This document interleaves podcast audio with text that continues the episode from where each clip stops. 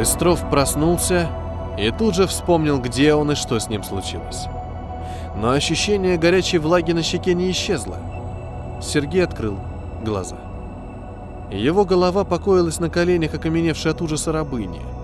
Горячие слезы пробороздили на ее белых, как мел, щеках мокрые дорожки, капая ему на лицо. Быстров вскочил на ноги и замер. В застывшей давящей тишине отчетливо раздавалось громкое дыхание и плеск какого-то приближающегося со стороны моря существа. Быстров вышел из ниши и в багровых лучах заходящего за горизонт солнца увидел в прибрежных волнах встающего на задние лапы огромного ящера. «Ни хрена себе!» – ошеломленно выдохнул Сергей. Он до последней секунды не верил в приход чудовища. Он ждал кого угодно. Шайку пиратов, банду разбойников или отряд воинов соседнего с городом племени, пришедших за еженедельной данью в виде живого товара. Но никак не чудом выжившего представителя доисторической фауны. Тело морского змея все выше вздымалось над поверхностью моря. Передние лапы с перепонками между огромными серповидными когтями ритмично рассекали воздух, словно зверь продолжал плыть. Толстый длинный хвост вспенивал воду позади монстра. Маленькие злобные глазки с щелевидными зрачками остановились на быстрове.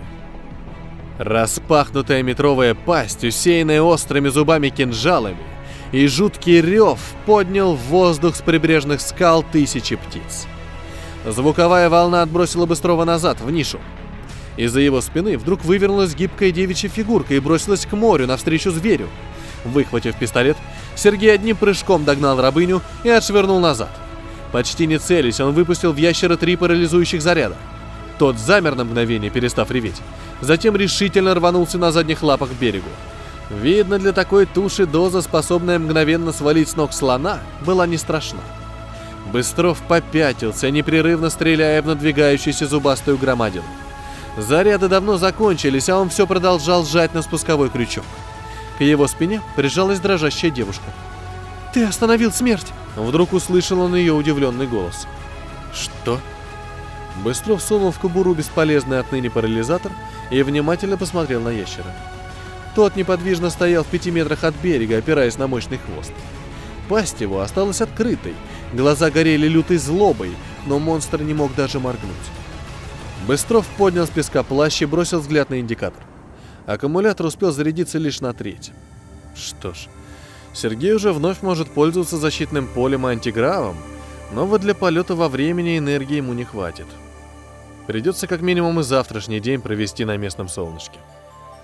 «Почему ты его не убиваешь?» — спросила девушка. «Избавь нас от этого чудовища!» «Уже», — ответил Быстров, складывая и убирая в контейнер плащ. «Видишь, зверь не дышит. Не может.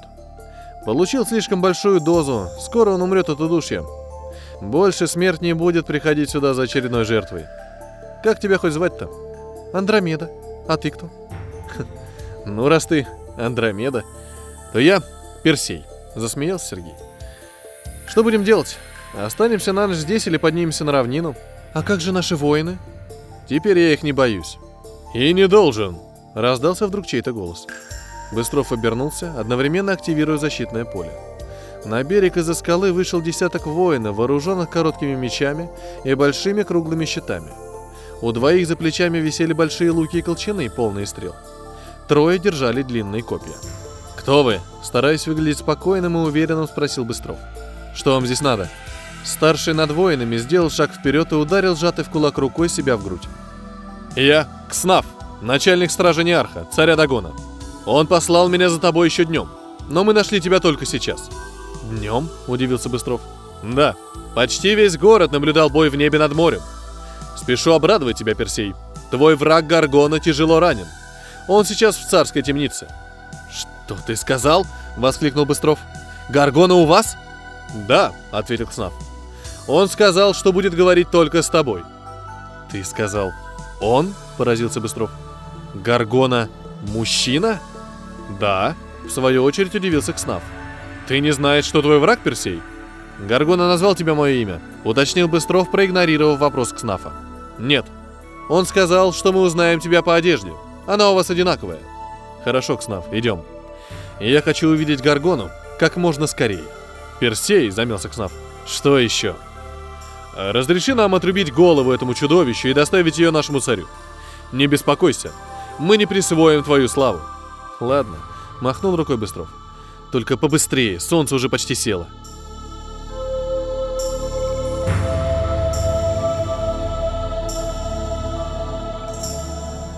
Да, засада все-таки удалась. Мы с шефом обсуждали несколько вариантов приманки. Нужен был артефакт, известный историкам, но о котором ничего не знает простая публика. Это чтобы нам случайно не помешал какой-нибудь хронотурист. Остановились на щите Анкливиада. Никто в наши дни не вспоминал об этом афинском политике. А ведь когда-то Анкливиад был известным стратегом, воспитанником знаменитого Перикла и любимым учеником Сократа. Более того, этот явно неординарный человек слыл в тогдашних Афинах идеалом мужской красоты. Не дурак был выпить и весьма охоч до баб. Щиты в Афинах тогда мастерская делала по одному общему образцу. Для богатых клиентов, того же Анкливиада, например, их покрывали золотом. А чтобы в походах не перепутать где чей, владельцы помечали свой щит специальным знаком. Так вот, Анкливиад и здесь отличился – Вместо знака приказал мастеру украсить свой щит изображением эрота с молнией в руке, так что ни с каким другим его перепутать невозможно. Не зная, куда шеф отправил мой УПХ, но когда через пару дней его вернули, в нем появилось три новых устройства. «Этот датчик ты прикрепишь к щиту Анкливиада», Протянул мне шеф маленький целлофановый пакетик, в котором лежала тонкая прозрачная чешуйка размером с ноготок. Он самоклеющийся. Когда Гаргона возьмет артефакт, у тебя на поясе загорится вот этот индикатор. Раздастся звуковой сигнал, и на табло хронокомпьютера появятся пространственно-временные координаты украденного щита. Ты немедленно стартуешь туда. Вот эта кнопка включает индикатор внешнего хронополя. Как мне объяснили, если рядом с тобой в радиусе 100 метров появится хрононавт, индикатор загорится, и ты узнаешь, что Гаргона где-то рядом сразу включай блокиратор хронополя. Вот эту кнопку. Пока работает блокиратор, никто из вас, ни ты, ни Гаргона, не сможет перемещаться во времени. То есть сбежать она не сможет. Как бы Гаргона не маскировалась, индикатор укажет тебе направление и расстояние до нее. Ну а когда ты ее схватишь... Потом люди полковника Романова организовали через какого-то коллекционера заказ чита Анкливиада в магазине Беридзе. И вот я здесь. Странно. Гаргона должен быть уже рядом, а индикатор на моем поясе не горит. Уж не обманывает ли меня Кснав с Неархом? Сам, как дурак, лезу в царскую тюрьму. Мы идем по узкому извилистому коридору. Впереди и сзади меня сопровождают вооруженные мечами воины. В поднятых вверх мускулистых руках они несут чадящие факелы – где-то позади остались царь Неарх с фальшивой улыбкой на устах и страхом в глазах, Кснав с кровоточащей головой ящера и пиршественный зал, заполненный вооруженной стражей и демонстрирующими веселье гостями. Воин впереди вдруг останавливается и распахивает передо мной тяжелую, обитую бронзой дверь. Мы входим. В колеблющемся свете факелов я вижу лежащую посередине камеры фигуру в комбезе патруля времени. «Ну, здравствуй, старшой!» Пронзает мне сердце знакомый голос. Дождался-таки. Оставьте нас. Приказываю я воинам, и те, воткнув факелы в предназначенные для них гнезда, выходят. Генка, Гор! С горечи шепчу я. Так это ты, Гаргона! Я! Не отрицает очевидное мой лучший друг. Генка, Гор! Гор, Гена! Гаргона! Он вдруг закашлялся, на губах запузырилась кровь. «Что с тобой?» – бросился я к нему. «Не трогай!» – остановил он меня. Твой выстрел из пистолета был на удивление удачен. Парализованный я не смог управлять антигравом и на полной скорости впечатался прямо в скалистый берег моря. Похоже, у меня переломаны все кости и повреждены внутренности. Завтра я доставлю тебя в лучшую больницу. Мои ноги подкосились, а сел рядом с Генкой, лежащим на грязном и холодном каменном полу. Нет, старшой, забудь. Мне хана. Я жив до сих пор только благодаря надежде дождаться тебя, обезболивающим и стимулятором из аптечки. Меня ждал. Зачем? Ты же стрелял в меня из бластера. Не знаю почему, но я не смог скрыться во времени, когда ты окликнул меня по рации и приказал сдаться. Мой хронокомпьютер перестал работать. Вот я и решил укрыться где-нибудь здесь, в этом мире. Пальнул из бластера, зная, что защита у тебя включена. Думал, пока ты будешь прятаться от меня в облаках, я успею смыться. Подожди, я прикажу перенести тебя отсюда. Оставь, удержал меня Генка. Нет времени. Я же сказал, мне хана. Свой ПХ я уже сжег. Хватило остатков заряда бластера. Так что домой мне по-любому не попасть. Как и в нашу российскую тюрьму. Лучше умру здесь. Я теперь часть этого мира. Эх, Генка. Со злостью ударила кулаком об пол. Зачем? Не переживай, старшой, хрипло ответил он. Я ведь не дурак. Знал, что когда-нибудь эта минута настанет. И приготовился. У меня ампула с ядом в зубе. Вы меня все равно живым не взяли бы. Я не про это. Мой голос тоже звучал хрипло. Зачем ты стал черным археологом? Ради денег, конечно. Криво усмехнулся Генка. Я ж детдомовский. Как подрос, меня тут же выперли на улицу. Живи, парниша, как сможешь. А что я мог?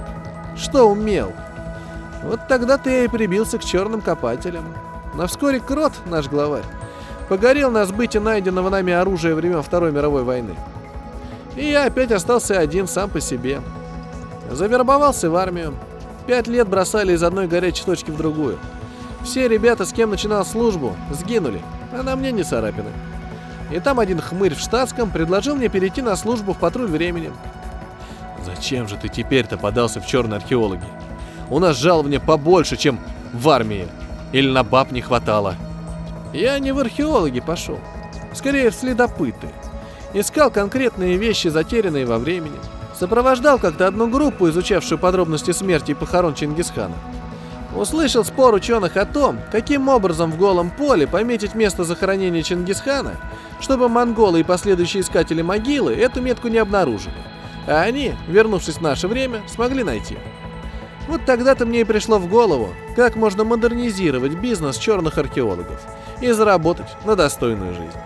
«Что ты называешь достойной жизнью?» – разозлился я. «Хождение по бабам и кабакам?» «Это все внешнее, старшой», – сплюнул сгусток крови Генка. «Львиную часть денег я переводил детским домам. Помогал ребятам и девчонкам, с которыми вырос. Их ведь тоже, как и меня, выпихнули за дверь без денег, жилья и работы. Теперь у моих друзей есть все, что нужно для нормальной жизни. Ну и себя, конечно, не забывал. Я никому не делал зла, старшой. Не жалеешь теперь, что нашел Гаргону? В Робин Гуда метишь. Горько усмехнулся я. Полковник Романов из Мура всех твоих подопечных найдет, запишет в соучастники, и если не посадит, то добьется конфискации всего их неправедно нажитого добра. «С какой стати?» — хищно оскалился Генка. «Я же делал все сам, один!» «Один?» — в ярости закричал я. «А кто принимал на почте без должного оформления твои посылки? Кто искал тебе информацию по заказанным артефактам? Кто ведет твои банковские дела? Кто занимается перепиской от твоего имени с интернет-магазином Беридзе с несуществующих адресов? Думаешь, в Муре дураки сидят? Добро он людям делал. Ты показал своим друзьям сладкую жизнь. Каково им потом-то будет, когда их опять ткнут мордой в дерьмо? Нет, я не жалею, что нашел Гаргону, потому что ненаказанное зло всегда чувствует себя добром. «Значит, считаешь меня злом?» — тихо сказал Генка. «Уверен, что их найдут и все отнимут?» Я не ответил. «Мы думали об этом», — вдруг сказал Генка. «Без помощи патруля временем Мур не справится. Им придется отследить все мои контакты в нашем времени, а это сейчас невозможно. Ты же знаешь, у каждого хрононавта есть мертвая зона времени, куда он не может попасть. Время его собственной жизни. Один и тот же человек не должен одновременно находиться в двух разных местах, тем более встречаться с самим собой. Значит, муровцам придется подождать не менее 25 лет, пока родится, вырастет и пройдет соответствующую подготовку тот сотрудник патруля времени, который сможет заняться отслеживанием моих контактов в нашем времени. Думаю, что они не станут столько ждать, ведь я не маньяк-убийца и не военный преступник. Срок давности старшой. А сами они и меня-то толком не смогли найти, раз ты здесь. Я прав? Не совсем. Нехотя признал я. До этого они не знали, кто такой Гаргона. Теперь ситуация изменилась.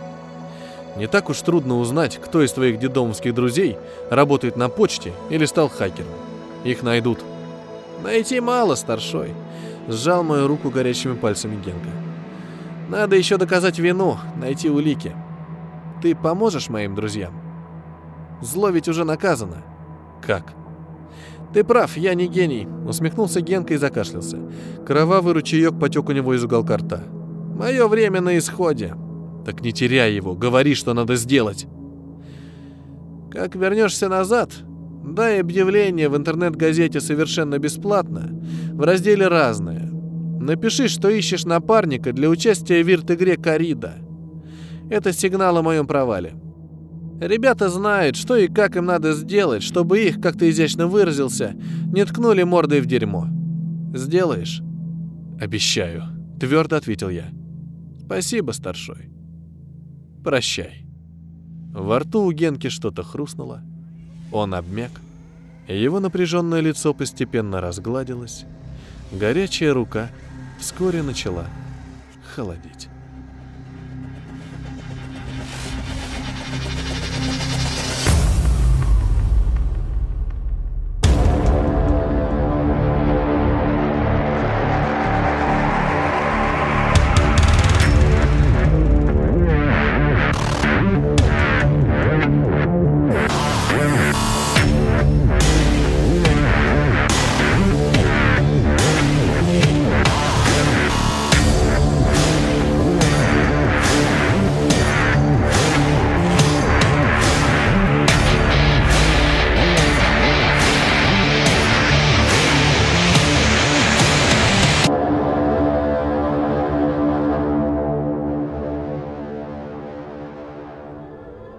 Это был рассказ Сергея Колобухина «Черный следопыт».